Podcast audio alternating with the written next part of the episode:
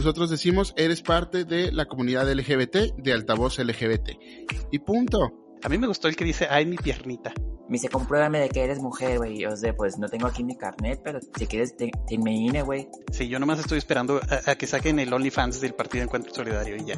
No, mi ciela, no, mi ciela. Los grupos de ultraderecha que han capitalizado mucho este odio y esta misoginia hacia las mujeres trans. Vas a conseguir a uno, dos, tres gays panistas por ahí que digan, ay, no, pues yo, a mí no me ofende. Ándale, tiene el chingazo. A ver, a ver, a ver. Esto es Altavoz LGBT.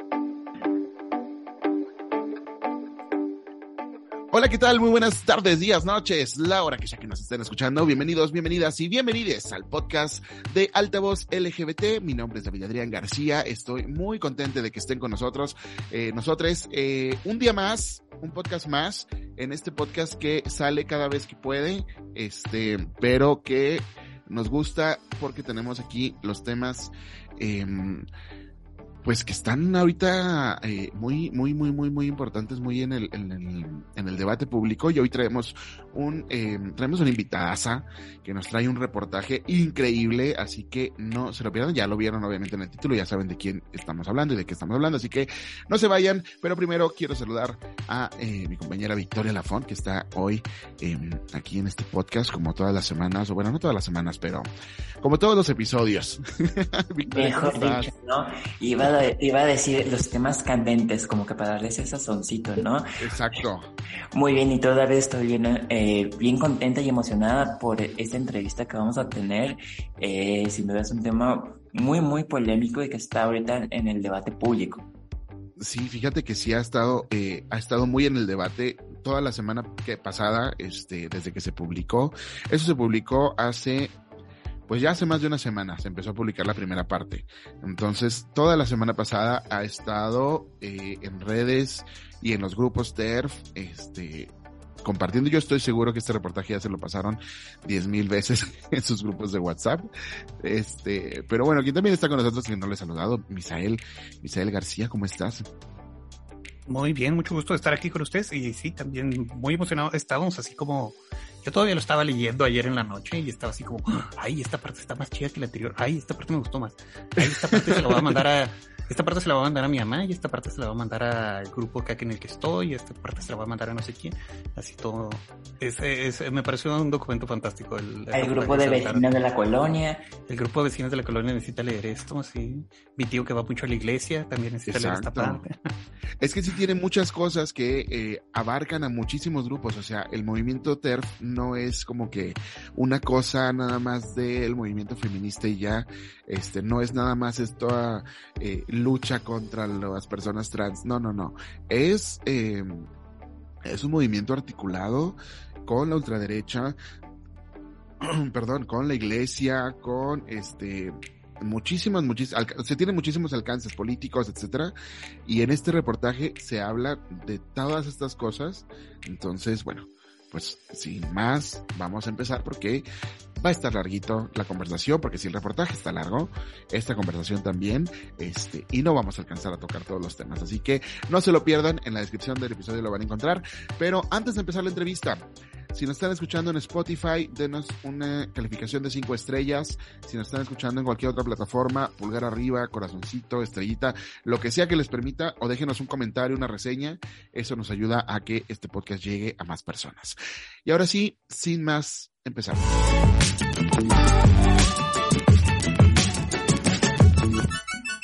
Y bueno, ya estamos en la entrevista con mi queridísima amiga del alma de muchísimos años. He ido a los cumpleaños de todos sus hijos, Katia Rejón. Eh, Katia, ¿cómo estás? Qué gusto saludarte. Hola, muchas gracias. Yo estoy contentísima por estar aquí con ustedes. Admiro, admiro muchísimo el trabajo de Altavoz LGBT. Y bueno, tuve que hacer un reportaje eh, de 80 páginas para poder ser invitada a su gran podcast. eh, estoy feliz de, de, haber logrado mi cometido. nos, mandó, poco. nos mandó un email cuando llevaba 60 y le dijimos, mmm, no sé. Le faltan, le faltan un poquito. Porque Para quien no sepa, para poder ser invitada, invitado, invitada de altavoz, pues un reportaje mínimo entre 80 y 100 cuartillas con fichas bibliográficas, por favor. Oye, si ya nos ponemos nuestros moños como si fuéramos el New York Times o no sé quién. Oye, Katia, estoy impresionado con el trabajo que hicieron. Bueno, primero que nada, eh, les presento a Katia Rejón, es eh, nuestra aliada eh, de la coalición LATAM como parte de Memorias de Nómada, un sitio chidísimo de Yucatán que tienen que ir a seguir. Vayan y síganles en este mismo instante. También en la descripción van a estar este, las redes. Pero eh, hoy viene por parte de Volcánicas, otro sitio también chingoncísimo que también tienen que seguir, que también les vamos a dejar las redes. Y específicamente vienes por el reportaje de El Terfismo en Latinoamérica el borrado histórico de las personas trans, pero que, bueno, me gustaría que tú nos contaras un poco de qué se trata, porque sí es, como dices tú, 80 páginas, suena mucho, créanme que una vez que lo empiecen a leer, no se van a poder despegar de ahí. Y les este, aconsejo que cuando lo estén leyendo, tengan su blog de notas para que vayan anotando todo, y también porque tienen, como está muy bien investigado, o sea, puedes conectarlo con muchas cuestiones y puedes ir también haciendo tu propio research mientras vas leyendo. Exacto, pero bueno, a ver, cuéntanos, Katia, primero, ¿cuánto tiempo les llevó a hacer esto? ¿Desde cuándo están trabajando en esto? ¿Y cómo de qué trata? Así en términos generales, ¿cómo se lo presentarías a la gente? Vale, perfecto. Bueno, primero comenzar diciendo que Volcánicas es un medio que se fundó desde Colombia, pero que en los últimos meses, yo digo, en el último año, ha estado eh, también haciendo contenidos de México. Yo llego a Volcánicas en febrero de este año como reportera de investigación y ellas ya tenían en, en, la ruta hablar sobre el tema de las TEFs, las feministas radicales trans excluyentes, que en ese momento no estaba tan fuerte en, en Colombia, sí en México y en Argentina y España, lo sabemos, eh, llevamos eh, hablando o viendo este tema desde hace varios meses, yo diría que en los últimos dos, tres años se ha intensificado más en la región, eh, pero había todavía como ciertas preguntas que no, pues de las que no sabíamos la respuesta, ¿no? Cómo había empezado, eh, cómo había llegado a América Latina, cuál es el impacto diferenciado que tiene, por ejemplo, el, el terfismo en España y en Honduras, por ejemplo, en Centroamérica, que son países que tienen como mucho menos avance en temas de, de legislación y de, y de derechos, de derechos humanos, y bueno, en México también, aunque haya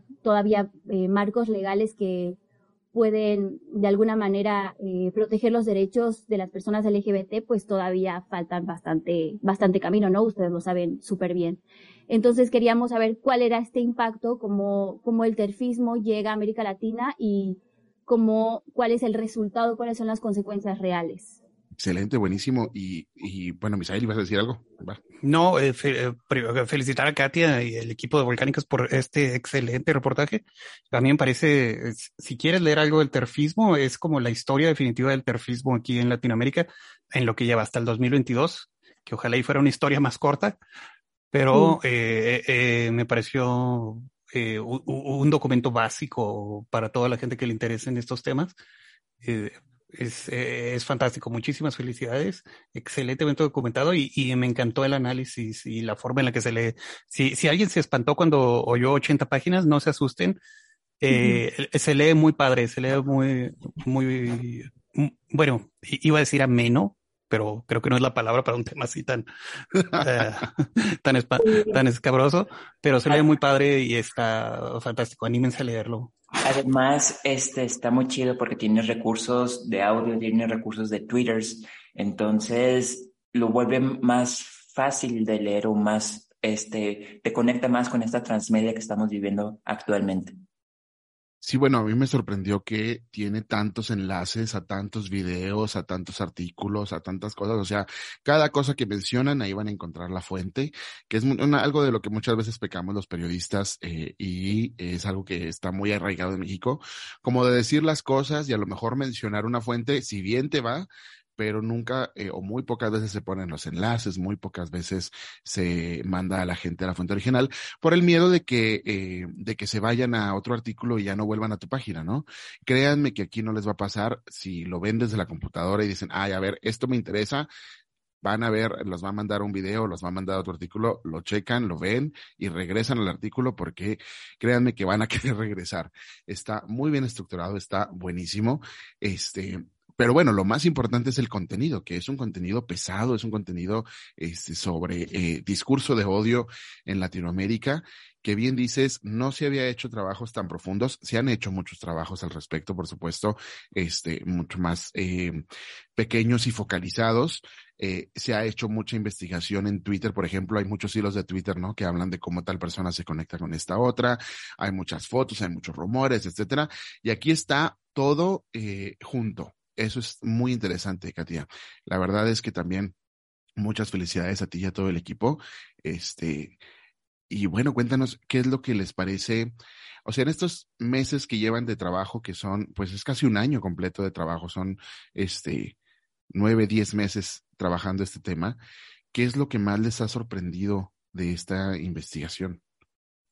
Bueno, em, un poco lo que decía sobre los links y los, los enlaces me parece muy importante también eh, decir que uno de los retos era justo sacar la conversación de Twitter y mostrar que esto no es una pelea en redes sociales, esto es algo que está llegando a la Corte Interamericana de Derechos Humanos, algo que está haciendo em, alianzas globales, ¿no? Eh, lo vemos, por ejemplo, en el caso de España, como el Partido Feminista em, tiene encuentros con el partido ultraderecha Vox. O sea, esto es algo que ha estado escalando en, los últimos años y que se ha quedado solamente, o, se queda en, en, Twitter o se queda en la academia, ¿no? Con explicaciones em, teóricas sobre las personas trans y en la mañana tenía em, una, una, conversación en, en IMER, en la radio, y decíamos, ¿no? Como las personas trans no son teoría, eh, las personas trans son personas, entonces también sacar esa conversación de los círculos académicos nos parecía muy importante y para eso sí se tuvo que mapear pues los hechos, ¿no? Los hechos y los datos concretos. Entonces, yo diría que una de las cosas que a mí me parecen más importantes del reportaje es primero de dónde llega, cómo llega, cómo esto es una, esto es una de las, eh, una discusión que ya se tuvo y eso es algo que decían las, las entrevistadas, ¿no? Estamos ignorando 50 años de discusión feminista sobre el tema, ya se había platicado, ¿no? Es como, ya habíamos acordado en, en, algo hace 50 años y ahora como que está regresando eh, a través de, a través de eh, influencers de Twitter, pero también personas que están en, como en cúpulas de poder, ¿no? En, en jurisprudencia, en la academia, como decía. Eh, entonces, el origen es como la primera parte eh, que nos sitúa también como en un, en un plano donde existen más luchas de mujeres y de personas trans y de comunidad no binaria eh, a lo largo de la historia y que el feminismo no es la cuna, digamos, de, de, de esas luchas, ¿no? Porque muchas de las, de las trans excluyentes lo que dicen es, es que el feminismo, casi casi citan a la RAE, ¿no? Es que el feminismo, eh, la raíz es fem porque es mujer y no sé qué, y es como, Sí, compa, pero también hay otras teorías que nacen de Latinoamérica, que nacen de, mujeres afro, afrodescendientes, que amplían el sujeto histórico de las luchas, de las luchas antipatriarcales más allá de las mujeres y lo complejizan, ¿no? Entonces, ¿por qué ignorar que existen esas otras ideas y decir que solamente eh, las ideas que son de la ilustración o que son desprendidas de la ilustración y que se que se, que nacieron en Europa o que nacieron en Estados Unidos son las únicas válidas. Otra cosa que me parece muy importante es decir que el terfismo, porque también eso de repente eh, las personas eh, trans incluyentes pues llegamos a caer en esta trampa del terfismo como biologicista o como biológico, ¿no? Como esencialismo biológico, cuando en realidad el terfismo es bastante anticientífico. Eh, hay, en, la, primera entrega hay todo un capítulo de por qué el terfismo no es biología, sino es anticiencia, eh, y se habla sobre, sobre la complejización del sexo y cómo cuando dicen eh, tenemos hombre y mujer y no hay nada más, en realidad eso es una, es un calco, ¿no? Es un calco de, de Adán y Eva y no existe nada más de que, que utilizan los antiderechos. Em, también está la pregunta de cómo llegan las mujeres jóvenes a sentirse atraídas por este tipo de feminismo radical, como las colectivas de feminismo radical em, en algunas ciudades como Guadalajara, como el Estado de México, como Mérida mismo, donde yo vivo, son en realidad colectivas muy violentas con mujeres víctimas, con familiares de víctimas y hasta con personas con discapacidad. Em, y en la tercera parte yo eh, destacaría el cómo el discurso del Vaticano, como la idea de ideología de género se convirtió en una, en una, en una herramienta para la ultraderecha y para partidos de ultraderecha. Y ahora estas mujeres que se llaman a sí mismas críticas de género, pues lo que hacen es calcar eh, un discurso del Vaticano.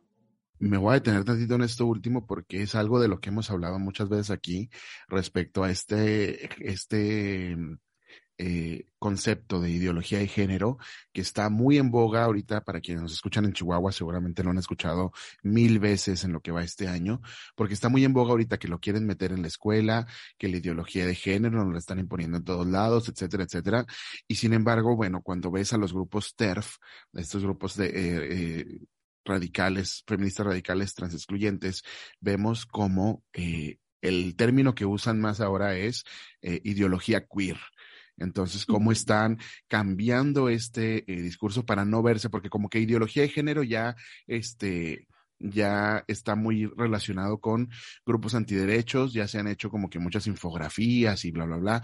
Como que ya la gente empieza a detectar que ideología de género es un bulo, este, eh, antiderechos.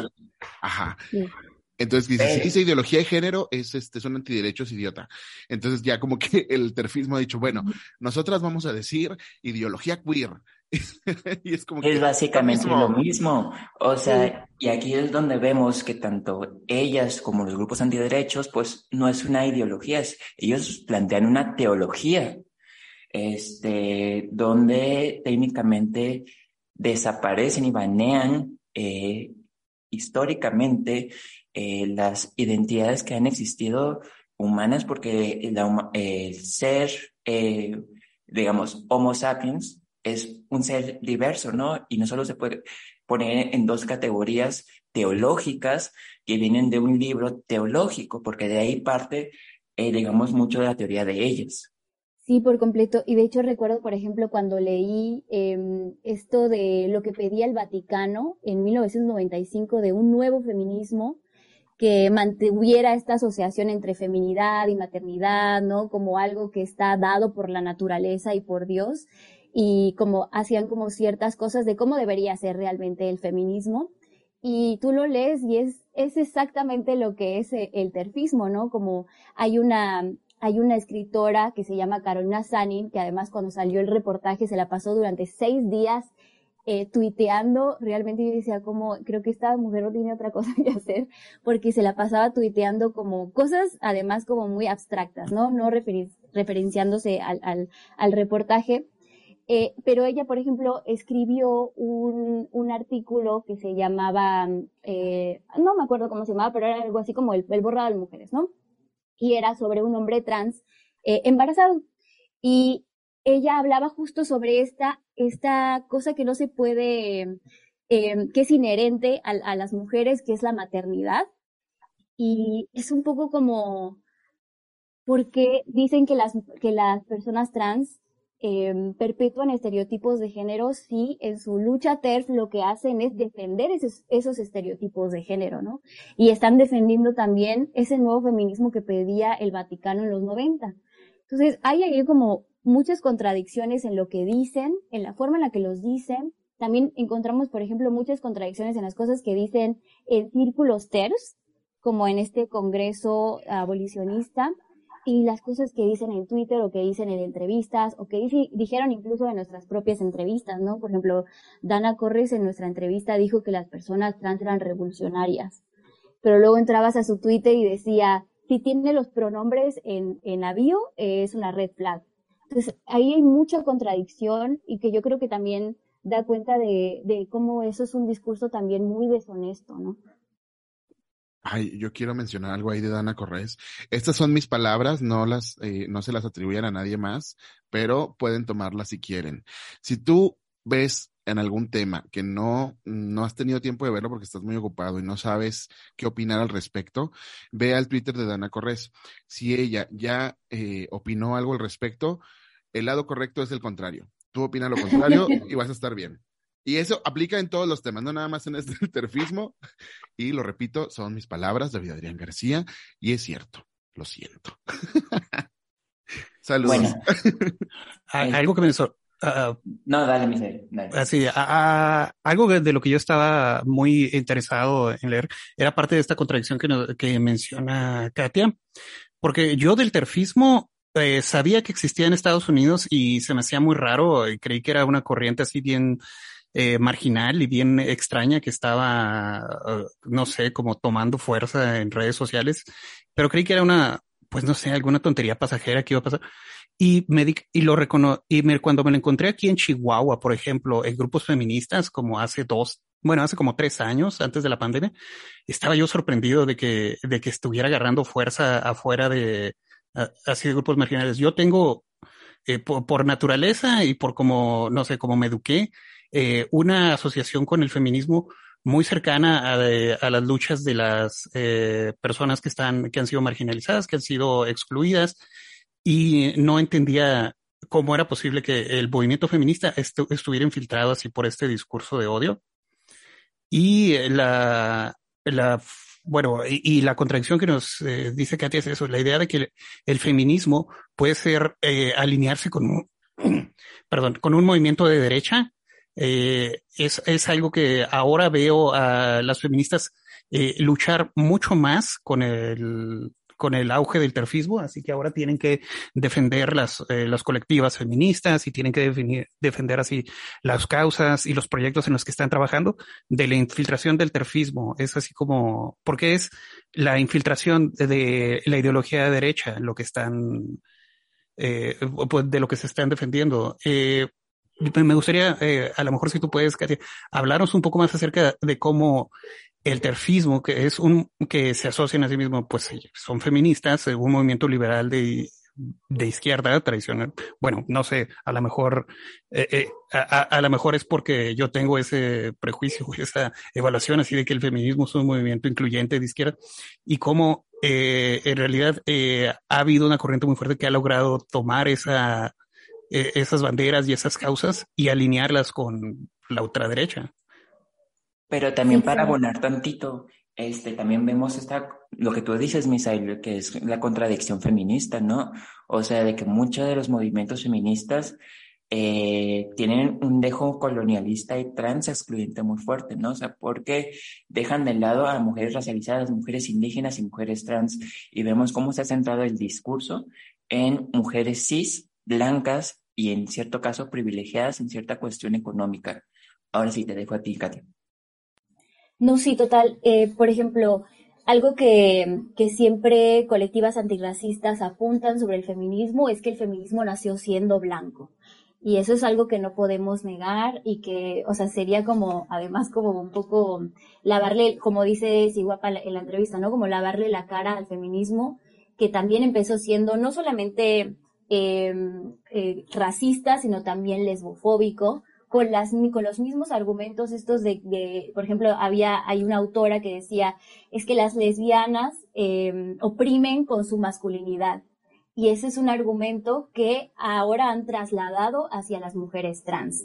Entonces, eh, creo que, o sea, hablar siempre que, que, desde el principio el feminismo necesita una autocrítica es como un punto de partida como para entender también cómo se ha deformado y cómo han dejado atrás otras ideas que llegaron a complementar como la interseccionalidad, que llegaron a complementar las ideas del feminismo, que además tuvo un eh, momento de boom en la América Latina a partir de las protestas digitales, ¿no? A partir del el primero asedio en Brasil, del mi, mi primer acoso en el 2016 en México, luego llegó este el movimiento del Me Too, es decir, ha habido una masificación de, eh, del movimiento feminista en el mundo y en especial en América Latina.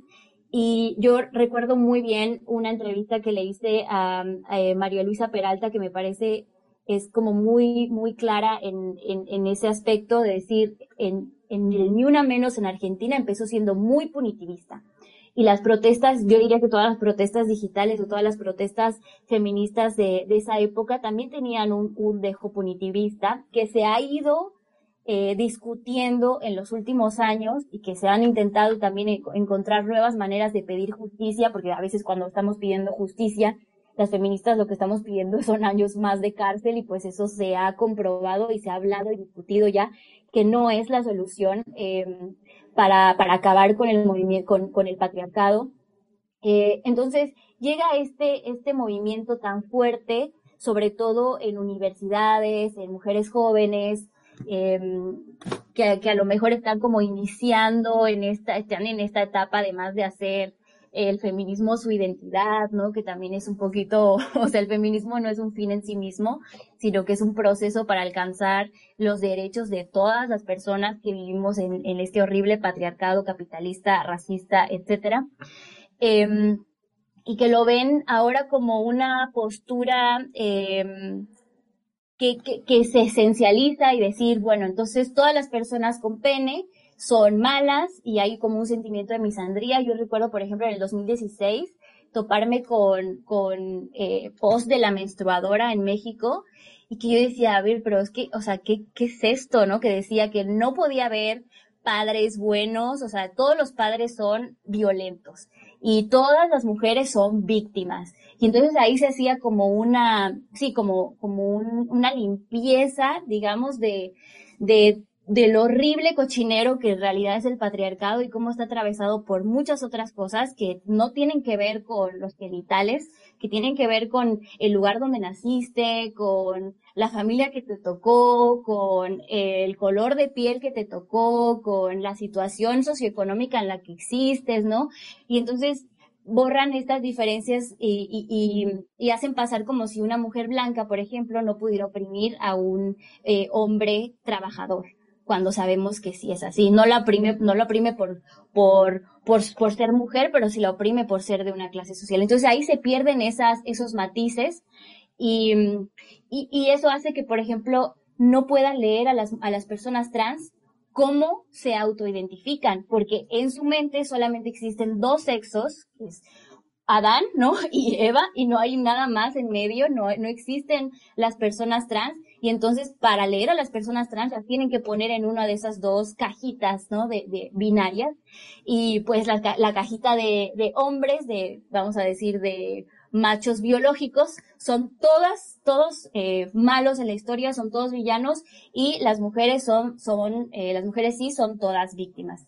Entonces, eso hace que, que no podamos también hablar como de, de otro tipo de construcciones sociales, de otro tipo de, de mundo en el que queremos vivir, en donde no, no tenemos que estar en una de esas cajitas.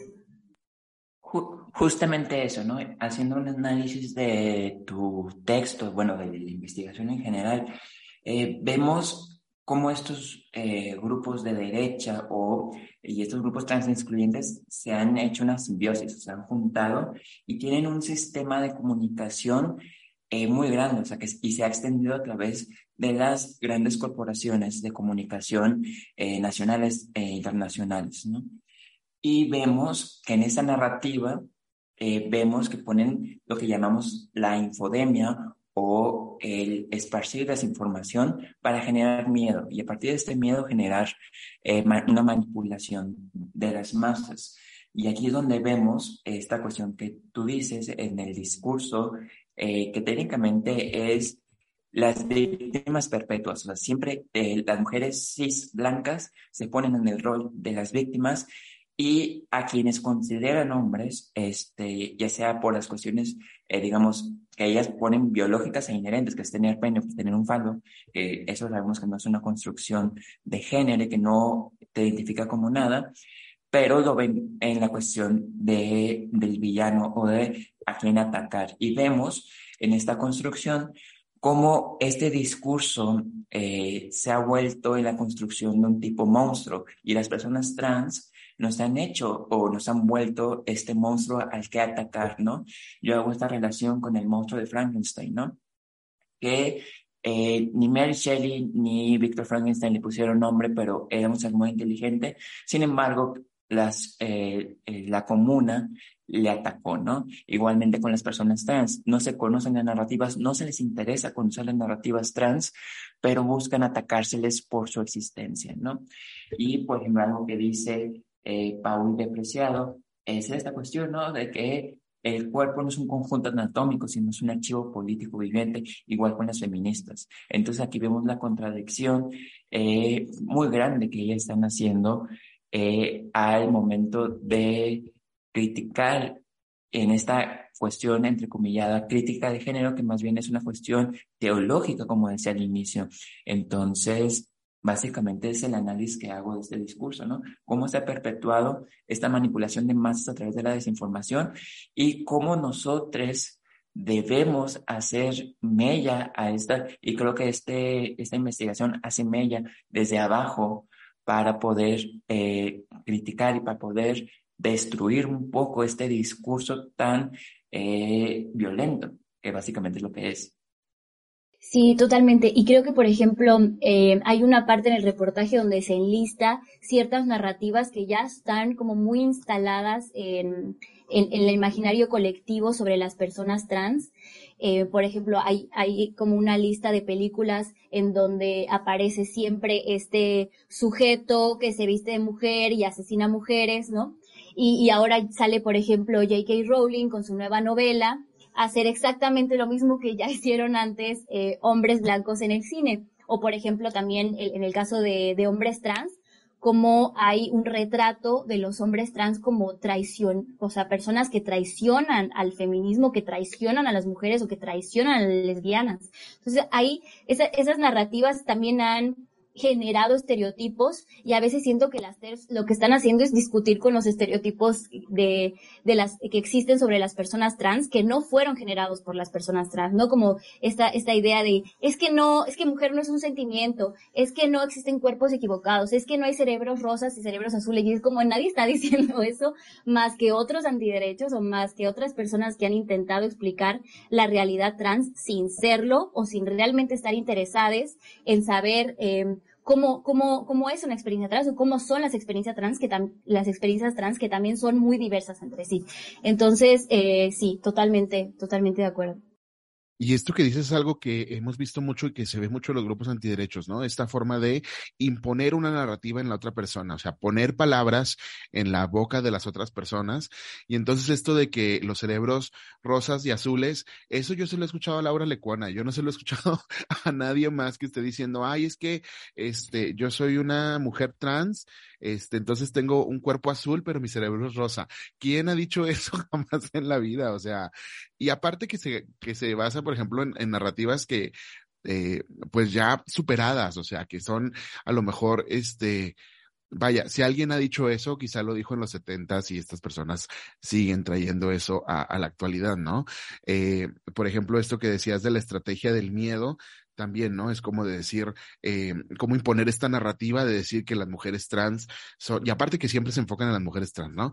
Que las mujeres trans son, este, agresivas, que eh, quieren entrar a los baños a violar, que quieren entrar a los baños a hacer quién sabe qué cosas con las mujeres, cuando ningún violador se ha tenido que, eh, em, cambiar de género, ni siquiera disfrazar para entrar a un baño de mujeres y hacer algo. O sea, las, eso no es, vaya, la lógica es, su lógica de imponer miedo, este, está basada completamente en el odio, no tienen ningún dato que les favorezca y lo que quieren es que la gente que está fuera, digamos, de la discusión, eh, diga, ah, no, sí, es que estas personas son peligrosas para mis hijos. Y es exactamente lo mismo que hacen eh, o que han hecho a lo largo de la historia con las personas gays, con las personas lesbianas bisexuales. Lo han hecho los mismos, mismos, mismos argumentos, los están ocupando ahora estos grupos TERF y los grupos antiderechos tradicionales, ¿no? Este, el Frente Nacional por la Familia y todos estos. Eh, y es sorprendente cómo tantas, mm, pues no sé, tantas chavitas, este, a lo mejor de 15, 16 años, eh, se dejan seducir por este discurso porque es como que muy fácil, muy esencialista, muy, este, hasta, hasta te puede hacer lógica porque dicen exactamente lo mismo que decían tus papás. Entonces, te hace mucha lógica y vas y te incluyes a su movimiento sin fijarte que esas mismas personas o esos mismos argumentos los están usando también para ir en contra de tus propios derechos, ir en contra del derecho a decidir, el derecho al aborto, este, ir en contra eh, de muchos otros em, derechos de la, que las mujeres han conquistado, ¿no? Este, eh, no sé, de por ejemplo las, las fiscalías especializadas en la mujer, este, quitar ese tipo de cosas, porque entonces ya dice también, este, persona gestante y eso ya no me gusta y eso, este, borra a las mujeres, entonces quiten todas las políticas que tengan que ver con mujeres porque dicen también personas gestantes. Entonces, ese tipo de cosas de imponer miedo y de imponer una narrativa, lo único que están haciendo es avanzar el discurso antiderechos de una forma, eh, pues ya no sé si decir velada, porque está a la vista de todos. Lo que porque pasa es que no. Recuerda lo que dice Chomsky, ¿no? O sea, ¿qué intereses tienen estas personas? Que yo básicamente, estos grupos es mantener su cota de poder, o sea, mantener sus privilegios que ahorita tienen. Entonces, hacer esta infodemia y generar este, este miedo que genera manipulación de masas, creo que básicamente es por los intereses, ¿no? Porque también de quién dependen para subsistir. Y vemos, por ejemplo, en el reportaje de Katia, cómo muchos grupos feministas, por ejemplo en México, están ligados con el calderonismo, con el PAN, y básicamente son quienes patrocinan estos discursos antiderechos, ¿no? Y viéndonos internacionalmente cúpulas incluso religiosas. Si no, o sea, no podemos asegurar, pero podemos decir que el Vaticano está muy metido en esto. Entonces, es increíble eh, la manipulación tan grande que hay, como tú dices, de chavitas, o sea, que se llegan a influir por este discurso que a lo mejor se vuelve muy, eh, entra mucho en lo pop, por ejemplo, con personajes como J.K. Rowling, pero que no se ponen a analizar el trasfondo de ello, ¿no? Y creo que es lo peligroso de eso. Y quería, no, sí, sí, quería que ahondaras un poquito más acerca de esto que nos mencionan David y Victoria, de cómo el terfismo está asociado con la lucha contra otros, contra derechos que ya han ganado las mujeres. Eh, por ejemplo, el derecho a la protección de las trabajadoras sexuales, el derecho al aborto, eh, incluso se ponen, por ejemplo, a la pornografía, que son así como luchas de eh, de derecha, pero que están eh, muy eh, arraigadas en el movimiento terfista, ¿no? la negación de que es posible que una trabajadora sexual no esté siendo explotada o, bueno, el terfismo ha hecho declaraciones así como sobre el trabajo sexual, el aborto y la pornografía que, que se alinean con la derecha y que son como muy bueno, que son parte esencial también de su discurso y de su ideología. Porque también, o sea, yo digo que también ha, permeado tanto porque todavía 2022 tenemos en los medios masivos y en las grandes producciones eh, televisivas, eh, cinematográficas, eh, cómo han desmantelado lo que es ser una persona trans y como dice Katia, como dice David, la han vuelto un hombre en vestido. Y por ejemplo hay películas que con solo agarrar una blusa, una ropa, ya te conviertes en mujer. Y creo que eso ha ayudado eh, a la desinformación y a permear este discurso en poblaciones jóvenes de que dicen, ah, pues sí, cierto, las personas son trans, tratan de ser o tratan de disfrazarse o pretender ser mujeres o ser hombres. Sí, por completo. De hecho, una de, las conclusiones del reportaje es que, a ver, esto que se está nombrando a sí, misma radical, a sí mismo radical, en realidad es bastante bastante cómodo en lugares donde gobierna la derecha, ¿no? Y por ejemplo, ahorita decías, eh, David, que ya no es algo velado, y es verdad, es algo muy evidente, pero que lo siguen negando. Pienso, por ejemplo, una semana antes de que se publicara el reportaje de, del terfismo, las brujas del mar me bloquearon por decir em, que habían estado en un evento partidista en la ciudad de Mérida, un evento que eh, inauguró el gobernador del estado, que es panista, y el, el, alcalde, que también es panista, y que el cerró, o sea, el, el, cierre del evento lo hizo otro hombre panista, ¿no? Y ellas decían, no, pero es que es por protocolo y que no sé qué, pero, o sea, las personas que vivimos en Mérida decimos, ¿cuándo estos tres vatos blancos de derecha, panistas, católicos, padres de familia en sus videos de Twitter, han estado en un evento feminista y mucho menos en un e-, evento feminista donde se supone que van feministas radicales, ¿no? sí, unas, unas semanas antes el mismo alcalde de Mérida había criminalizado a las mujeres que protestaron y que hicieron unas pintas en, en, la, en, el, zócalo, en el zócalo de la ciudad. Entonces, realmente sí hay eh, como muchas, muchas cosas que muestran la evidente conexión que tienen estos grupos con la derecha, pero no solamente con la derecha, sino también con una supuesta izquierda, porque también hay alianzas con Morena. eh, con ciertas personas de Morena, ¿no? Pienso, por ejemplo, ahora que es muy curioso que la colectiva feminista o una de las colectivas feministas más populares en México sean las Brujas del Mar, que en su primera convocatoria hicieron que se sumaran los legionarios de Cristo. O sea, quisiera saber cuál es su estrategia para que hasta los antiderechos, hasta gente que tiene en su haber, eh, pues denuncias, ¿no? De encubrimiento de violaciones y de pederastía y un montón de cosas muy sucias, muy, muy terribles, pues se hayan unido a la lucha feminista. O sea, es un, es un gran logro, sin duda, de las brujas del mar lograr eso. Pero entonces, ¿por qué se asustan cuando las, las relacionan con la derecha si se toman fotos con políticos de la derecha, si asisten a, a congresos de derecha? y este y tienen también como aliados a la derecha. Entonces es como muy absurdo que todavía sigan negando que, que existe esa alianza, ¿no? Leía, por ejemplo, más bien escuchaba a una chica de España decir que no es verdad que, que se hagan alianzas eh, con la derecha, pero, o sea, literal puedes googlear Vox y Lidia Falcón y te salen un montón de, de sitios o, de, de, eventos en donde han estado juntas, juntos, eh, estas personas que se supone que tienen agendas contrarias, pero de alguna manera parecen luchar por las mismas cosas. Y por ejemplo, algo que decía Misael sobre las trabajadoras sexuales es muy importante porque hacen una mezcolanza muy extraña entre trabajo sexual y trata de personas. Entonces, ahí están jugando una ficha que, que, creen que es como incontrovertible, ¿no? Porque es incontrovertible, estamos de acuerdo, yo creo que todas las personas que estamos en este, en este podcast, que el, el tráfico de mujeres y niñas y de personas en general necesita detenerse y hay que luchar en contra de la trata.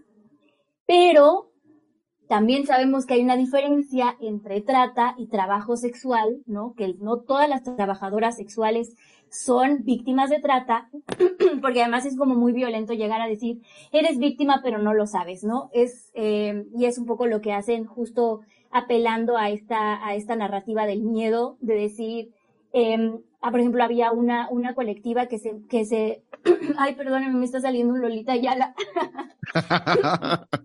este también va a los bloopers, no te preocupes. Ok, ya, ya se fue. eh, hay una colectiva de Estado de México, es una colectiva de esas que dice que no es transfóbica, pero eh, en los 8 de marzo quema banderas trans y golpean eh, piñatas de banderas trans, eh, que convence justo a todas las, las, las jóvenes eh, de, que conocen, ¿no? Es lo que nos platicaba una de las activistas de Toluca, a que son víctimas, que ellas no lo saben, nunca lo han sabido, eh, nunca han tenido una experiencia que les haya compartido ella, pero que son víctimas y que tienen que hurgar en su, en su historial de vida para encontrar, a ver, ahí, en el momento en el que fueron víctimas. Y eso es una, es una práctica súper violenta que eh, creo que, que, que han sabido sofisticar muy bien cuando hablan de, de trata y en realidad están hablando de trabajo sexual. Eso me llamó mucho la atención, eso de, de que les hacen de, de, eh, decir que son víctimas aunque no lo saben.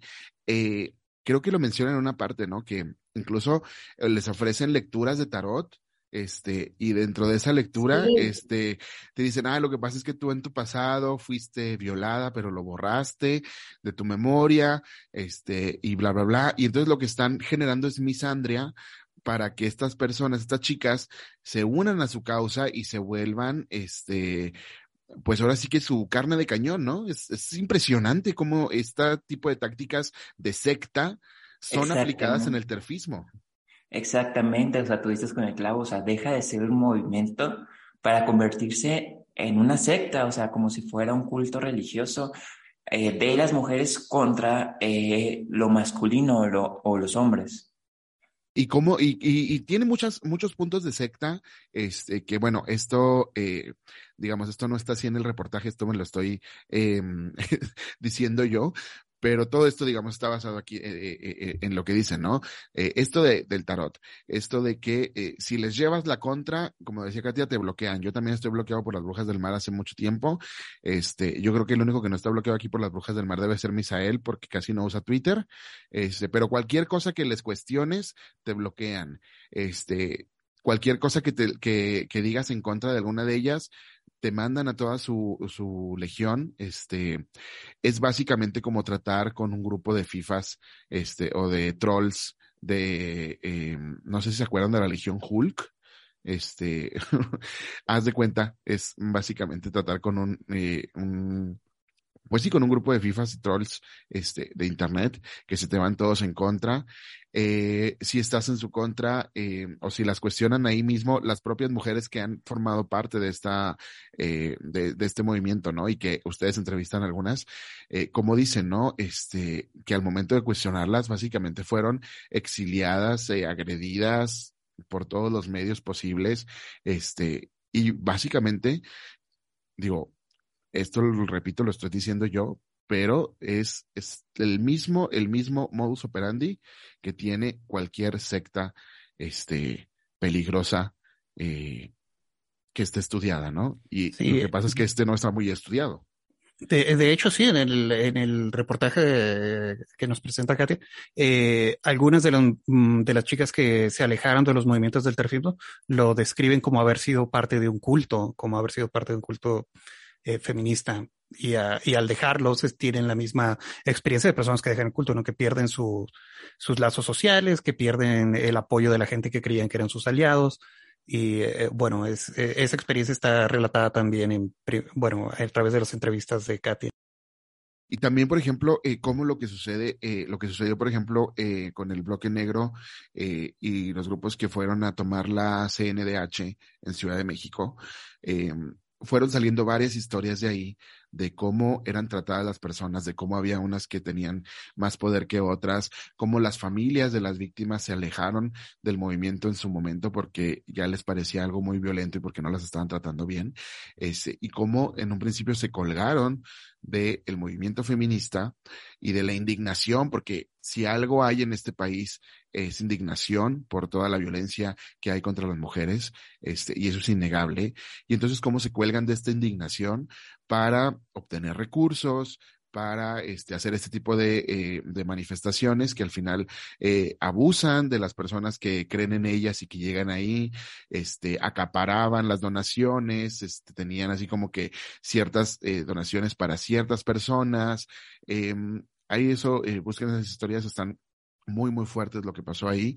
Este, y, y en el reportaje mencionan este, eh, algo de esto, ¿no? Como también ahí este, fue un movimiento que las familiares de las víctimas se alejaron de inmediato. O sea, fue así de, no, no, a ver, eh, perdón, esto no es lo que nosotros estamos buscando. Este, y que es algo muy, muy violento. O sea, cómo estas personas son violentas con las personas trans principalmente, pero cómo son violentas también con las mujeres que eh, les plantan cara y les, les cuestionan cualquier cosa, ¿no? Sí, justo creo que una de las cosas que hace que, que, sea una secta son las ideas fundamentalistas, el miedo que, que, le meten a las personas que son parte, digamos, de este, de este movimiento y las mentiras en las que está basado su pensamiento, ¿no? O sea, pienso, por ejemplo, ahora que decían lo de, lo de los baños, el baño siempre ha sido un tema también de, de fascistas, ¿no? Por ejemplo, cuando decían, no, es que los, los hombres negros, por ejemplo, no, no pueden entrar en baños que son de las personas blancas, porque qué tal que violan a las mujeres blancas, ¿no? Entonces es como las mismas narrativas que nada más les hacen como un cambio de personajes eh, cuando, y, y, que, y que no corresponden con la realidad, ¿no? Porque en realidad, o sea, hay, hay, un, hay un audio, audio de Lecuona en este horrible congreso abolicionista que tuve que escuchar por horas, para hacer el reportaje, una de las cosas más difíciles de hacer, en el que dice que esos hombres que cuando exigen la entrada a los baños de mujeres solo quieren orinar, dicen eso como si no supiéramos lo que de verdad quieren. Eso es lo que dice Laura Lecona, ¿no? Y, y, y luego las, las estadísticas lo que dicen es que las personas trans se sienten tan inseguras en, en los baños públicos que intentan no ir a los baños públicos para no tener que enfrentarse a esa discriminación, a ese prejuicio, a, enfrentarse también a un espacio que está eh, eh, hecho como de manera muy sexista, porque además los baños son súper sexistas, o sea, ya ni siquiera dicen hombres y mujeres, sino que te ponen un abanico y, y, y un sombrero, ¿no? Como son, espacios que, donde, al, contrario, las, personas trans no son una amenaza, sino son amenazadas. Eh, y estas violencias por prejuicio justo suceden también en espacios que son, o sea, desde narrativas que son súper fundamentalistas. O sea, si nosotros entramos, por ejemplo, al Twitter de Laura Lecona, las noticias que comparte son del Daily Mail, o sea, es como, o sea, si hay un, si hay un periódico de derecha ultraconservador y además lleno de, de fake news, es el Daily Mail. Y esas son sus fuentes de información también. Y vemos esta cuestión que han vuelto, eh, que técnicamente, por ejemplo, los baños, sea, la violencia es hacia las personas trans, básicamente, o sea, eh, contrario a lo que dicen, ¿no? Y vemos esta cuestión tan sexista y violenta que ponen a las personas trans en esta condición eh, de buscar la hipersexualización o la, eh, la hipermedicación también para poder hacer el mal llamado cispassing, ¿no? El poder pasar como persona cis para evitar estos problemas y prejuicios, ¿no? Y técnicamente también el mecanismo de control hacia las personas trans se ha vuelto también eh, las cirugías y las hormonas, o sea, porque las personas trans que no eh, tienen acceso a hormonas o cirugías se sienten más inseguras, inseguras, inseguros en entrar a baños, precisamente por estas cuestiones tan sexistas y violentas. Y cómo vemos también, por ejemplo, que esta violencia no para nada más en las mujeres trans, este, cómo han llegado a acosar, este, incluso hasta los golpes a mujeres cisgénero que no entran dentro de sus, eh, pues dentro de lo que ellas creen que es como debe verse una mujer, ¿no? Que traen el pelo corto, este, o no sé, este, que se ven medio a lo mejor eh, masculinizadas, pero que pues son mujeres cis este, y que también las agreden, ¿no? Y cuentan una historia también muy, eh, muy desgarradora en este reportaje, que eh, pueden verlo más a, fondo, que se me está yendo el nombre ahorita de la chica, pero es una chica a la que eh, señalan eh, en redes sociales, de, la acusan de estar entrando al baño, este, esta sí es una, una chica trans, ¿no? Y la acusan de estar entrando al baño de mujeres y de que no debería estar haciendo esto, bla, bla, bla. Em, la suben a redes y horas después es asesinada y no la asesinan las personas que la señalaron en redes, van y la asesinan otras personas, ¿no? Pero es como decir, este discurso de señalar a las personas y de este, reclamarles, como saben que no lo pueden hacer legalmente, dirigen su atención hacia estos casos y lo que hacen es que personas que son más violentas o que a lo mejor eh, van a la violencia física, pues van a ejercer acción por ellas. Yo acabo de ver un artículo, un artículo, no, un video hoy, este, de un lugar, me parece que de hamburguesas, este, en Estados Unidos, donde hubo un show drag hace una, eh, hace unos días, eh, y ayer un encapuchado fue y aventó una bomba incendiaria dentro del local. Este, obviamente las personas que están señalando que hubo este show drag y que eso es para eh, violar niños y pervertirlos y bla, bla, bla este, porque ya lo están haciendo en nuestros espacios, como en nuestros lugares donde puede ir la familia, ¿no? Como un lugar de hamburguesas, porque ya los shows drags ya no son nada más en los bares, y entonces al hacer esto, ya eso está eh, pervirtiendo a los menores. Entonces, al hacer ese discurso, eh, lo que hicieron es que esta persona, que bueno, no sabemos si sea parte de un grupo o quien sea, todavía no se sabe, pero esta persona encapuchada fue y aventó una bomba a ese local porque ahí hubo un show drag, porque saben que no pueden impedir ese show drag de manera legal pero entonces lo que hacen es dirigir la atención allá. Y esto fue lo que le pasó a esta otra chica este, en los baños y que en ese caso pues fue más lamentable porque no fue un local incendiándose, fue una persona que falleció, o sea, que fue asesinada pues, por no decirlo levemente, fue asesinada. Sí, de hecho también, por ejemplo, hay, un caso de, de Estado de México donde esta colectiva que cambia de nombre a cada rato, eh, incendia un comedor comunitario trans, ¿no? O el caso, por ejemplo, del chico trans eh, Tehuel, que desapareció y feministas trans excluyentes eh, pusieron como pusieron unos carteles en las calles, pero no respetando su identidad de género. Entonces, a mí se me quedó mucho también la frase que decía eh, María Luisa Peralta de ni siquiera eso respetan. Y creo que también el hecho de que hagan pasar su el terfismo como una crítica de género, lo que hace es encubrir que realmente lo que son son antitrans, porque, o sea, el género es, es, estar en contra del género es estar en contra de una categoría teórica, ¿no? Eh, pero estar en contra de personas trans, ahí ya no se escucha tan eh, aceptable para los discursos que hacen y entonces lo que hacen es disfrazar que están en contra del género cuando en realidad están en contra de las personas trans. Y algo que decía Victoria eh, Lapón, o sea, me parece súper importante lo que apunta sobre los estereotipos y de cómo las personas trans también son de alguna manera como orilladas a, hacer el, cis-passing, porque una de las críticas que más hacen a las personas trans es, bueno, que yo he escuchado, igual ustedes eh, tienen, tienen como una percepción diferente, pero una de las críticas como que más me parece tramposa es decir que las personas trans están perpetuando estereotipos de género. Y no sé, como una mujer cis que toda su vida ha em, utilizado eh, cierta, una expresión de género femenina, a mí ninguna feminista me ha llegado a fiscalizar de decir, oye, ¿por qué te pones aretes? Oye, ¿por qué te pones tacones? Eh, oye, ¿por qué, te, ¿por qué te maquillas? Lo que estás haciendo es perpetuar el, estereotipo de género, ¿no? A mí jamás me han hecho esa fiscalización como una mujer cis, pero a las mujeres trans, que además hay, hay mujeres trans que tienen expresiones de género que no son hiperfeminizadas, ¿no? Hay también hay una, gran, eh, digamos, diversidad de expresiones físicas de todas las personas cis y trans, pero a ellas parecen cargarles con el mandato de romper con el estereotipo de género y con explicar su existencia a través de teorías o a través de pruebas contundentes de que existen, como si su misma eh, presencia en espacios eh, históricos, así como no nada más en, en, el occidente, sino también en el, en el reportaje nombramos varios de varias culturas que, están vigentes, que no solamente son culturas originarias, sino también culturas que están hoy en día, eh, digamos, que existen hoy, que se salen de ese binarismo de género. Entonces, eh, sí creo que es muy importante eh, como apuntar, eh, empezar como a deshacer eso de que las personas trans em, son como las perpetuadoras de, de, los estereotipos de género.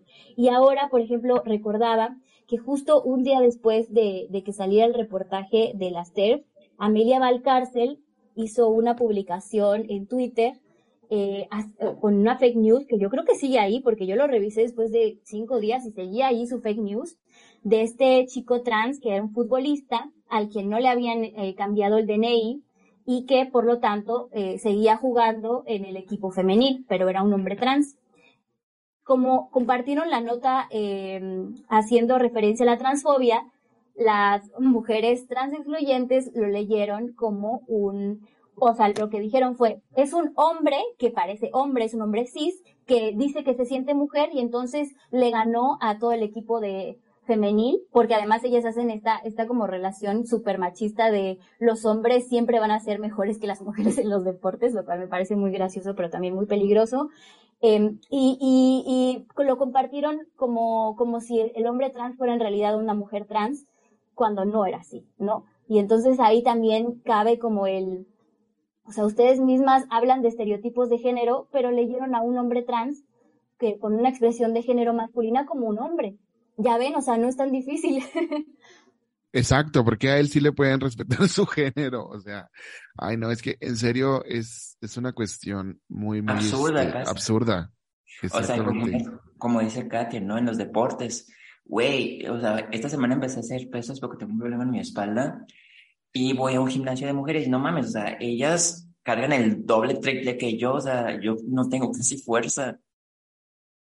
Ay, bueno, Victoria, pues es que eh, todavía te falta entrenar más hasta que ya puedas ser la, mm, la mujer trans este, que va a, todas las competencias y les gana. Es que aquí vamos a estas cuestiones perpetuas del sexismo, ¿no? O sea, de eh, precisamente como se crea esta monstruosidad y se nos tiene que administrar hormonas para hacer este cis-passing, eh, históricamente eh, fue como inicia la TRH, ¿no? O sea, para eh, adecuar las corporalidades trans al mundo cis eh, la TRH lo que te genera, por ejemplo, en las mujeres trans es perder fuerza, ¿no? Entonces, por ejemplo, si una es más alta que una mujer cis y tengo menos músculo, es como mover un Rolls Royce con el motor de un Chevy. O sea. Exacto. O sea, no veo su sentido y su lógica. Y que, o sea, ni ellas mismas se pueden hacer investigaciones de lo que dicen. No, y porque no lo necesitan, o sea, porque su, su retórica es como decía, esencialista, anticientífica, es simplemente decir lo que, lo que más les suena, lo que más les parece, decir sus prejuicios de una forma que parezca que están hablando de ciencia. Y es algo que vemos en los antiderechos todos los santos días. Y perdonen el santos. Eh, vemos mucho ese discurso de, es que no queremos ideología en las escuelas, queremos ciencia. Y es así como que, ok, la educación sexual integral es ciencia. No, es que le están hablando de los gays y eso es ideología de género. Y es como de, no, a ver, eso te lo estás inventando tú, estás poniendo esas palabras en nuestras bocas y lo estás diciendo tú. Entonces, y es exactamente lo mismo con las TERFs, de decir, es que eh, la, las mujeres trans, este, pues son hombres y por lo tanto son mucho mejores que nosotras en todos los aspectos. Y es como, neta, ese, neta, ese es tu argumento. Ay, no. Y, y, por ejemplo, también con las infancias trans lo hacen mucho, ¿no? O sea, eh, como que su estrategia es eso, agarrar eh, temas en los que creen que todas las personas coinciden, como decir, a, a, los menores no, no, se les debe de medicar, digamos, es como, ah, eh, ya tenemos ese argumento ganado, ya tenemos esa base ganada, entonces sobre ahí, desde eso, vamos a construir la desinformación sobre las infancias trans. Y por ejemplo, hablan mucho sobre, dicen, dicen cosas muy, muy absurdas, entre ellas que a las infancias trans las están mutilando para cambiarle sexo y cosas así que no son ciertas. Eh, pero por ejemplo, cuando hablan de personas intersex, a quienes sí les han hecho mutilaciones históricas para que puedan caber en el binarismo de género, ahí dicen que no existen. O sea, literal, hay un audio de, de Amelia Valcárcel diciendo que como son un error, un error pequeño, pues no existen las personas intersex, ¿no? Así, el, la intersexualidad no existe, dice.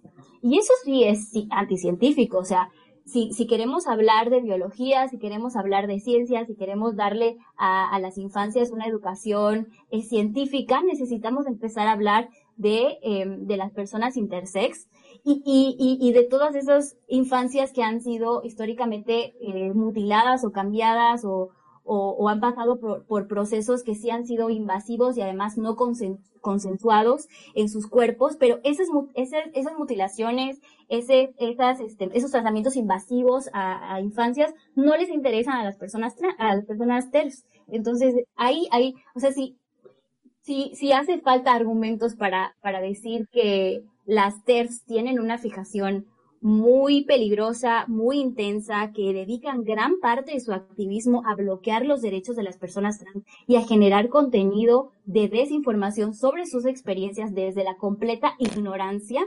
Ese es un ejemplo también de, de, de, cómo lo están haciendo, ¿no?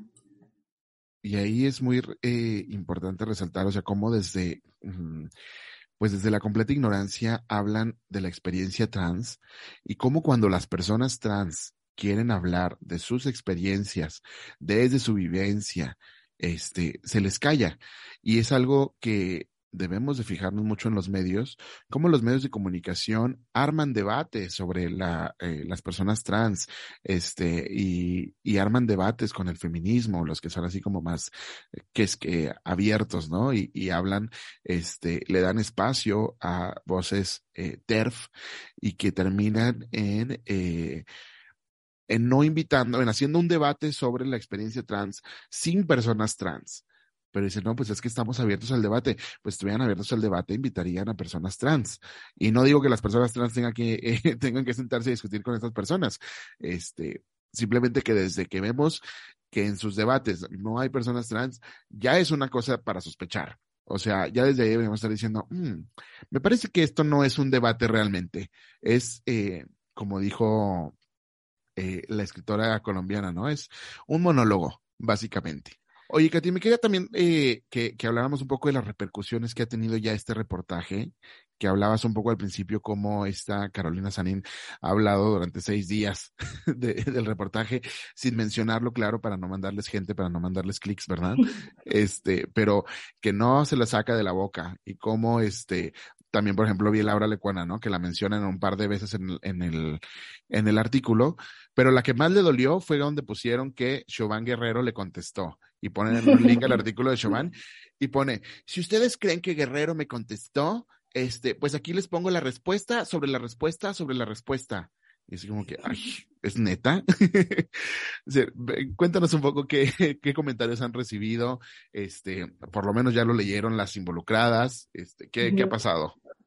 Claro, sí. Bueno, por ejemplo, esta Carolina Salín no solamente se la pasó, se la pasó tuiteando durante seis días seguidos, eh, 24 horas, eh, sino que también hizo un video de tres horas, ¿no?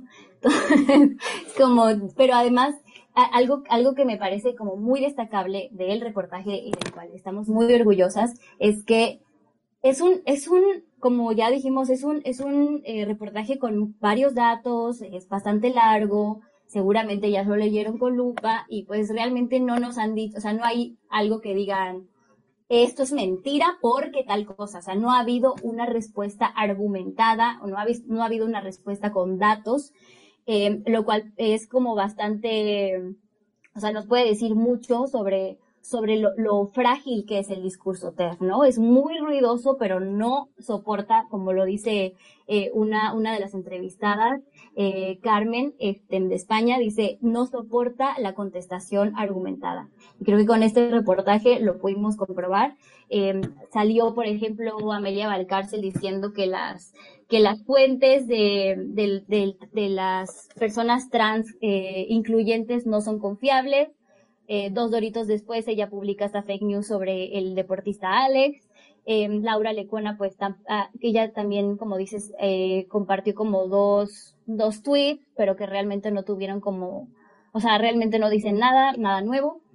Y este, y lo que sí hubo bastante es una respuesta, por ejemplo, les decía hace ratito, ¿no? Que una cuenta falsa que fue creada el mismo día que salió el reportaje publicó una foto mía y de la editora Mati diciendo que éramos personas blancas. Y bueno, las personas que me conocen en persona saben que no tengo, no soy blanca ni de color, ni de experiencia, ni de rasgos blancos para nada. Yo muy orgullosa de ser eh, yucateca, este, con rasgos ahí bastante combinados. Eh, y, y bueno, o sea, realmente como ha habido una respuesta como más de ese tipo, como de decir, eh, es una basura el reportaje, ¿no? Como, hay una de las cosas que dijeron fue que 20 entrevistados, o sea, eso no es nada, eso no es una investigación seria. Y bueno, para quienes hacemos periodismo, este, creo que sabemos que, o sea, hay una diferencia entre hacer una investigación científica eh, hacer una investigación periodística y hacer una encuesta tipo INEGI, ¿no? Entonces, sí, realmente no entrevistamos a eh, 80 mil personas de América Latina, pero sí entrevistamos a personas que tienen ya bastante experiencia, que han eh, seguido el tema o que son eh, personas trans que a través de sus propias vivencias eh, nos pudieron compartir cosas de, de, muchísima relevancia y que también hay, por ejemplo, eh, estudios que sí son científicos, que sí se hicieron con una muestra muchísimo más grande, estadísticas, ¿no? Están, por ejemplo, el este 20 TERFs dijeron nuevo programa de la TV, dice Victoria, sí, exacto. Creo que sería bastante fácil de ganar a, a estas alturas ese, ese programa. Pero sí, o sea, realmente creo que hubo muchísima más respuesta positiva, muy orgullosas también de, de la respuesta, sobre todo de, la, de las personas trans, de la comunidad trans, porque bueno, realmente este reportaje, o sea, sí, sí lo, sí lo escribí o sí lo organicé yo, pero en realidad son, o sea, los testimonios son de personas trans o de personas eh, trans incluyentes, más de la, de la mitad de las personas entrevistadas son personas trans y lo que está ahí son sus experiencias que Ah, igual una, uno, uno de los comentarios de Laura Lecuona fue que si yo me hice fact-checking a mí misma, porque yo hice el fact-check, el fact-checking, pues aprovecho para decir que el fact-checking no, o sea, lo que hace es checar datos y hechos y esos son o no verdad, o sea, de ahí no hay, no hay no hay como manera de ser subjetivo y que además también el fact-checking se hace a la, hacia las personas entrevistadas. Entonces no me, no me fact a mí misma, fact a, a las personas entrevistadas también. Eh, y bueno, eso en términos generales. Y que, y que sobre ese punto en específico, este, bueno, se nota que Laura Lecona no sabe cómo es el, periodismo, este, es, es obvio desde que ves qué tipo de medios publica, qué tipo de medios comparte, pero bueno, yéndonos a este comentario en específico, este, ahí está, ahí están las fuentes en el, en el artículo, o sea, este, puede, puede entrar y hay un chingo de enlaces un chingo de enlaces también, este, eh, creo que incluso hay de ella, ¿no? O sea, puede entrar y ver ahí exactamente quién lo dijo, dónde, cuándo, hay audios, este, hay todo. Entonces, que, hay capturas de pantalla, hay tweets, o sea, todo está ahí. Este, no, este, vaya, no es como que tú te estés validando a ti misma, o sea, estás validando lo que estas personas dijeron y está, incluso hasta estás poniendo, cuando lo pones tú, estás poniendo dónde lo dijeron, o sea, vaya, ay no, es que es ridículo. Pero mira. Y, sabíamos que iba a tener esa respuesta, entonces también fuimos muy cuidadosas, o sea, ya somos cuidadosas y fuimos extra cuidadosas también en tener esas fuentes tener como, como dicen los pelos de la burra en la mano, ¿no? Y eso está de admirarse que, este, que estas personas siempre ante cualquier falla se van sobre eso y ya de ahí no las vas a sacar.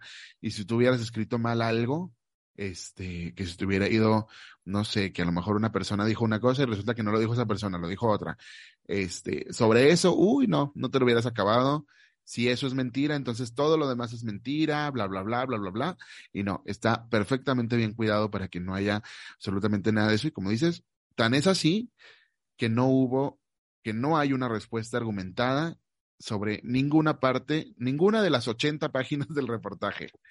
Este, y yo creo que si a estas alturas ya escucharon que son 80 páginas, pero ya escucharon todo lo que trae el reportaje, porque aquí estamos hablando como que muy por encima, pero créanme que este, cada oración tiene un dato muy interesante. Así que Vayan y véanlo, está en la página de Volcánicas, está aquí en la descripción del episodio. Este, vayan y chequenlo de verdad. Eh, no tiene, no tiene desperdicio, absolutamente. Yo te felicito mucho, Katia, te mando un abrazote y la verdad es que es increíble, impresionante el trabajo que se aventaron, este, tú y todo el equipo, este, de, de, que estuvo detrás de esta investigación. Muchas felicidades. No, muchas gracias a ustedes por el espacio. Ojalá que podamos seguir alimentando eh, esta, este tipo de conversaciones y que también ya podamos por fin pasar a otro tipo de discusiones que siguen pendientes y que también una cosa que hace el terfismo es justo bloquear eh, pues la agenda de las cosas que todavía hacen falta en temas de derechos humanos porque seguimos encapsuladas en, en tener que defender algo básico como la existencia de las personas trans. Entonces, les agradezco muchísimo el espacio, de verdad. No, muchas gracias, Katia. Y no sé si Misael, Victoria, quieren agregar algo antes de, eh, de terminar la entrevista. Reiterar la felicitación y agradecerle a Katia por, por acompañarnos y por haber hecho este trabajo así tan importante. Yo lo estoy eh, compartiendo con todo el mundo a ver y luego les voy a poner una cuestionario para ver si sí lo leyeron porque está bien padre. No, la verdad es que sí. Y aquí hicimos el video respuesta a las tres horas de, aquel, de, de, del antiderecho, porque no voy a decir su nombre porque ya llevamos más de una hora hablando y eso es bien chido. Entonces, aquí nuestro video de nuestro podcast de respuesta. La verdad agradezco mucho a Katia. Me encantó su, bueno, sé que hubo una coordinación muy grande del eh, reportaje volcánicas y estaría muy chido, como dijimos fuera del aire, que se publicara en texto, ¿no? O sea, que se publicara en impreso, si se pudiera, estaría muy chido. Y en impreso, porque en texto ya está. Sí, perdón. en una revista, hay que aventarnos una revista que de, de, de volcánicas. Estaría sí, estaría, estaría maravilloso. Aparte, las ilustraciones están muy provocadoras, están muy padres. Claro, todo el material que está, eh, todo el material es buenísimo, así que no se lo pierdan. Les repito, en la descripción de este episodio lo van a encontrar y por supuesto en nuestras redes sociales, en Altavoz LGBT y en Volcánicas. ¿Dónde las encontramos, Katy? Antes de irnos, este, ¿dónde les podemos seguir? Dínoslas tú. Ay, estamos en Instagram, estamos en Twitter, estamos en Facebook y también puede leer en la página volcánicas.com otros contenidos bastante interesantes que tiene la revista. Perfecto, ahí nada más vayan y busquen volcánicas, no tiene pierde, este, no es un nombre tan común, entonces vayan y búsquenlas y ahí van a, encontrarlas. Y les digo, si no las encuentran por cualquier cosa, este, vayan al altavoz LGBT y ahí van a estar referenciadas muchas veces, así que no se lo pierdan. Y aprovecho también para, para recomendar que sigan a las personas que entrevistamos en, en el reportaje. Hay eh, chicas, chicos, chiques, eh, personas que ya tienen como un largo camino en el feminismo y en el transactivismo. Eh, están haciendo cosas muy padres en sus países y ojalá que también esto pueda servir como para hacer alianzas que sirvan para avanzar derechos humanos y no nada más para oponernos a esta, a esta, este movimiento antiderechos. Excelente, Katia. Pues muchísimas gracias. Y ahí ya, este, ahí lo tienen. En el reportaje están mencionadas todas las personas entrevistadas, así que vayan y síganles, menos a, a, a, las TERFs. A las TERFs no, pero que también las entrevistaron y eso también, este, pocas veces se ve. Entonces, vayan y sigan a las personas que dicen cosas chidas en el reportaje. gracias, Katia. No, ustedes, muchas gracias.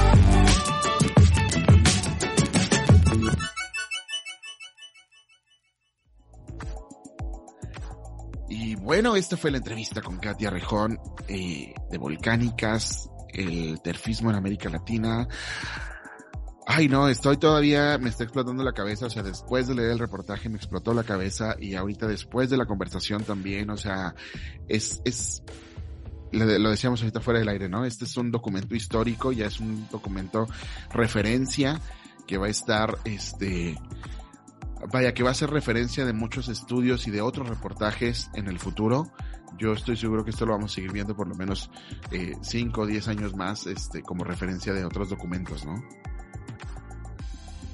Sí, es la manera de refutar completamente el discurso teológico, porque en verdad es un discurso teológico quienes manejan el terfismo y la ultraderecha y los antiderechos es más que ciencia, no es ciencia, es eh, una teología y ese es el debate y es la manera mejor de debatirles y una de las razones que yo creo que se ha hecho tan popular es que les ha calado y, les ha molestado y les ha incomodado. Y qué bueno. La verdad es que sí. Eh, una entrevista muy padre, se me hace que se nota así que eh, seguramente los que escucharon se nota que nosotros también estábamos bien emocionados, así de hablando de nuestras partes favoritas, de los conceptos que nos gustaron, de, eh, de lo que nos, lo que más nos movió, así, estábamos más emocionados así por hablar y por uh, comentar lo que Katia. Bueno, Katia seguramente también está tenía mucho que decir, pero no, pero todo mundo que lo lea se va a quedar así con reflexiones y cosas en las que pensar y cosas en las que debatir. Se me hizo muy padre. Sí, es que, es que está muy, muy completo el reportaje, de verdad, de verdad. Sabemos que aquí ya le invirtieron un poquito más de una hora a esta conversación, pero de verdad vayan, inviertan el tiempo a eh, el reportaje. Si no lo han leído este fin de semana, dense un tiempo o léanlo por partes. Eh, es, es muy, muy, muy interesante. Es un documento muy bien hecho, es una investigación muy seria.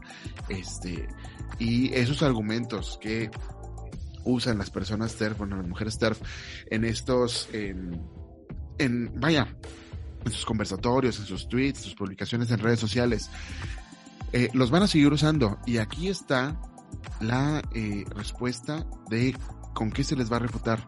O sea, mm, toda esta información, vaya, mucha información nueva, por supuesto, aquí, pero mucha de esta información ya estaba este, en redes sociales o ya estaba en algunos artículos y aquí está toda recopilada. O sea, eh, este artículo de verdad que tienen que guardarlo y traerlo siempre en su celular para que cuando alguien les debata algo, mira, aquí dice y aquí está el enlace y aquí está la fuente, este, y esto que dices es falso por esto y esto y esto, y esto que está diciendo es un pánico moral y estás atacando a las personas por esto y esto y esto, bla, bla, bla. Y créanme, todo está ahí. Casi, casi. Palabras de volcánicas. ya haciendo otro culto, ¿no? Ya combatiendo un culto con otro culto. no, no, para nada. pero, pero les mandamos un abrazo este, a todas en el equipo. La verdad es que se aventaron un trabajo chingoncísimo. Ya se lo dijimos a Katia, eh, dentro y fuera del aire. Este, estamos sumamente eh, conmovides por esta investigación. Yo no sé si esa sea la palabra correcta, pero al menos yo sí estoy conmovido y emocionado por esto, ¿no? Ay, pero en fin, vámonos, ya este, nos alargamos mucho. Em, pues ya nada más decirles que nos sigan a nosotros también en nuestras redes, síganos en Altavoz LGBT, en todas las redes sociales y en las que todavía no estamos, avísenos para ir y ponernos también por ahí. Este, y pues si no están suscritos a este podcast y llegaron por la conversación con Katia, suscríbanse. Ya nos vamos a Mastodon también, a ver qué onda. Oye, sí, que otra vez nos decía Alex que nos fuéramos para allá. Yo ya abrí mi cuenta. Este, no sé cómo se usa. Así que no, eh, mi, mi, usuario es el mismo, David Adrián GM, pero no sé cómo se usa. Este, si alguien sabe, écheme un. Necesita un tutorial para los de chiques sí. de altavoz. Por favor. Esto es como cuando, no sé si ustedes abrieron Twitter hace 10 años, nadie Sí, sabía no cómo usarlo. cómo se usaba. Twitter en ese entonces entrabas y le ponías, ¿esto cómo se usa? GGG, tuiteabas y luego te ibas de la plataforma como tres años y luego volvías y te hacías adicto. No sé si con Mastodon va a pasar algo similar. Hasta que Elon Musk compró Twitter va a ser poquito. Ay, qué asco, pero bueno. Otro día hablaremos de, de Elon Musk y de su cruzada también contra las personas trans, pero bueno, ese será tema de otro episodio, así que suscríbanse para que no se lo pierdan. Victoria, muchas gracias. ¿Dónde te encontramos? A mí me encuentra como arroba guion bajo la font, L-A-P-H-O-N-D. Y a ti, Misael, ¿dónde te hallamos? A mí encuéntrame como arroba misaelman. Yo ya les dije, yo soy David Adrián GM en, Twitter y en Instagram. Y eh, Altavoz, ya les dijimos otra vez, síganos en Altavoz LGBT, Twitter, Instagram, Facebook, ahí estamos. Y pues nada, suscríbanse a este podcast, recomiéndenselo a sus amigos si les gustó, recomiéndenselo a sus enemigos si no les gustó. Esto fue el podcast de Altavoz LGBT. Muchas gracias y hasta la próxima. Bye bye.